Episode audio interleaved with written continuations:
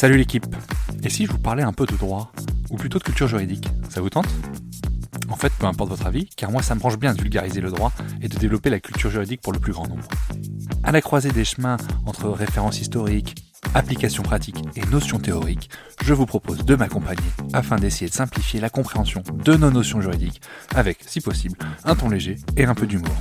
Je suis Thomas Lubert et je vous souhaite la bienvenue dans Juris Vulgaire, le podcast de vulgarisation juridique.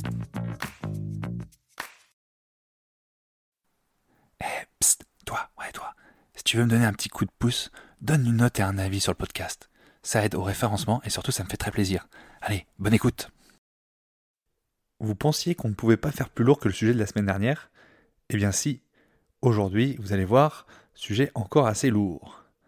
Le mercredi 22 février 2023, à Saint-Jean-de-Luz, un élève de seconde se lève de sa place et va asséner un coup de couteau à sa professeure.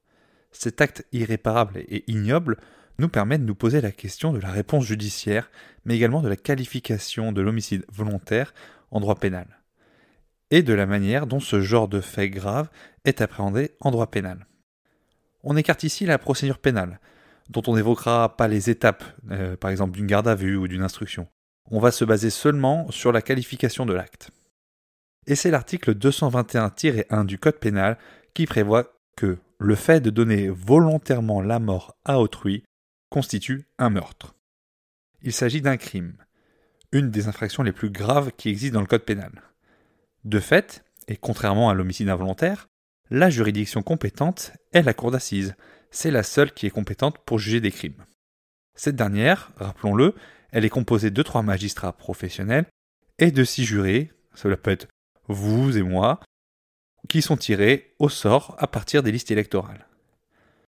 Pour chaque infraction prévue dans le Code pénal, il est nécessaire de caractériser un élément matériel et un élément moral. C'est un point que je n'ai pas expliqué lors du dernier épisode et qu'on va voir un peu plus en détail pour l'homicide volontaire. L'élément matériel de l'homicide volontaire, ça consiste en un acte positif de nature à causer la mort. Le moyen utilisé ici importe peu. On peut utiliser une arme, on peut étrangler, on peut noyer quelqu'un. Sauf s'il y a l'utilisation d'un poison mortel. Dans ce cas de figure, on ne parle plus de meurtre, mais d'un empoisonnement. Il ne peut pas s'agir non plus d'une omission ou d'une imprudence. La qualification dans ce cas changerait et on reviendrait sur les bases d'un homicide volontaire qu'on a vu l'épisode dernier. Je fais une petite apparition suite à la réécoute parce que je suis un gros loser et je me suis trompé dans le terme. On parle évidemment de d'homicide involontaire et non pas d'homicide volontaire. J'ai dit trop vite, j'ai parlé trop vite. Allez, je vous laisse avec la suite de l'épisode. La bise. Pour que l'infraction d'homicide soit qualifiée, cela impose que la victime soit vivante. Si vous me comprenez bien, on ne peut pas faire un homicide sur quelqu'un qui est déjà décédé. Et né. Il n'y a pas d'homicide sur un fœtus, on l'a déjà vu la semaine dernière. Il faut noter également que le fait d'intenter à sa propre vie, c'est-à-dire de se suicider, n'est pas considéré comme un meurtre. Et dans l'histoire du droit, cela n'a pas toujours été le cas, notamment au Moyen Âge, où on pouvait juger des personnes qui s'étaient suicidées. Voilà pour l'élément matériel, passons à l'élément moral. Le meurtre est une infraction intentionnelle, ce qui veut dire que l'acte doit être volontaire. Le but recherché par l'auteur doit être la mort de sa victime au moment de l'acte. La victime n'a pas à être déterminée et l'erreur de la victime ne joue pas sur la qualification d'homicide volontaire. En gros, euh, il n'est pas possible de se dédouaner de sa responsabilité en disant ah bah j'ai tué la mauvaise personne donc euh, pour moi euh, c'est pas un homicide volontaire. Et en fait c'est assez logique. Hein. À partir du moment où vous donnez la mort, on est dans un état de droit, on peut pas se dédouaner comme ça. Cette question de l'intentionnalité, elle est laissée à l'appréciation des juges. Du coup, ils peuvent analyser plusieurs éléments pour déterminer du caractère volontaire de l'acte. On pense notamment à la zone du corps qui a été atteinte, par exemple un coup de couteau en plein cœur, ou prendre par exemple l'arme utilisée, si c'est un revolver ou si c'est un bâton. Il ne faut pas confondre, alors attention c'est important, l'élément moral qui est l'intention et le mobile du meurtre qui en sont les motivations. Notons également que le consentement de la victime n'a pas d'importance quant à la qualification d'homicide volontaire. Ici, on parle évidemment du cas de l'euthanasie, un cas qui fait débat et qui reste à ce jour interdite en France. Alors maintenant qu'on a caractérisé un élément matériel et un élément intentionnel, qu'on se retrouve bien dans une situation d'homicide volontaire, on va se poser la question de la peine. Eh bien la peine, c'est aussi l'article 221-1 du Code pénal qui la prévoit. Pour le meurtre, c'est puni par 30 ans de réclusion criminelle. Je vous rappelle, comme pour l'homicide involontaire, il s'agit des peines maximum que l'on peut trouver en justice. Le Code pénal distingue deux circonstances aggravantes particulières et qui donc, dans ces cas-là, prévoit des peines encore plus importantes. L'article 221-2 précise que le meurtre qui précède, accompagne ou suit un autre crime est puni de la réclusion criminelle à perpétuité. Est puni de la même peine le meurtre qui a pour objet soit de préparer ou de faciliter un délit, soit de favoriser la fuite ou d'assurer l'impunité, de l'auteur ou du complice d'un délit. C'est également puni de la réclusion criminelle à perpétuité. Pour être plus clair, le meurtre couplé à un autre crime ou délit peut justifier la prison à perpétuité. Le Code pénal prévoit également une autre circonstance particulière et aggravante qui entraîne la perpétuité, c'est ce qu'on appelle la préméditation du meurtre.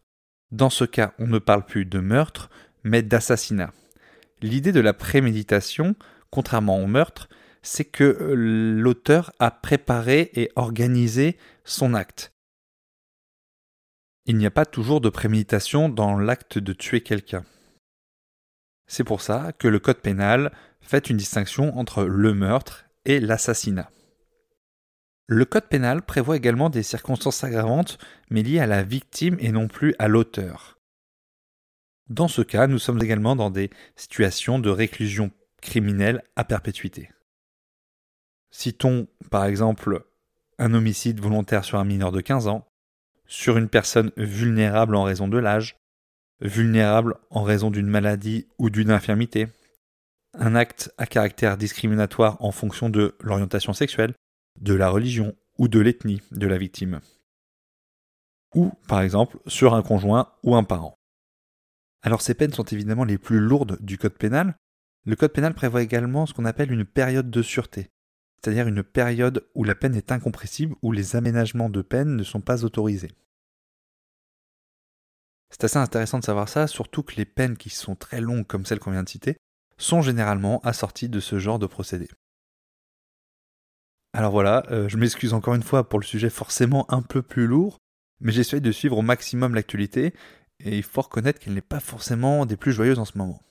La semaine prochaine, promis, je vous fais un sujet plus léger et on change de droit. Un grand merci à Vicomte A et à P. Mattio pour vos super avis, ça me fait vachement plaisir. Allez, je vous souhaite une bonne semaine, à plus la team.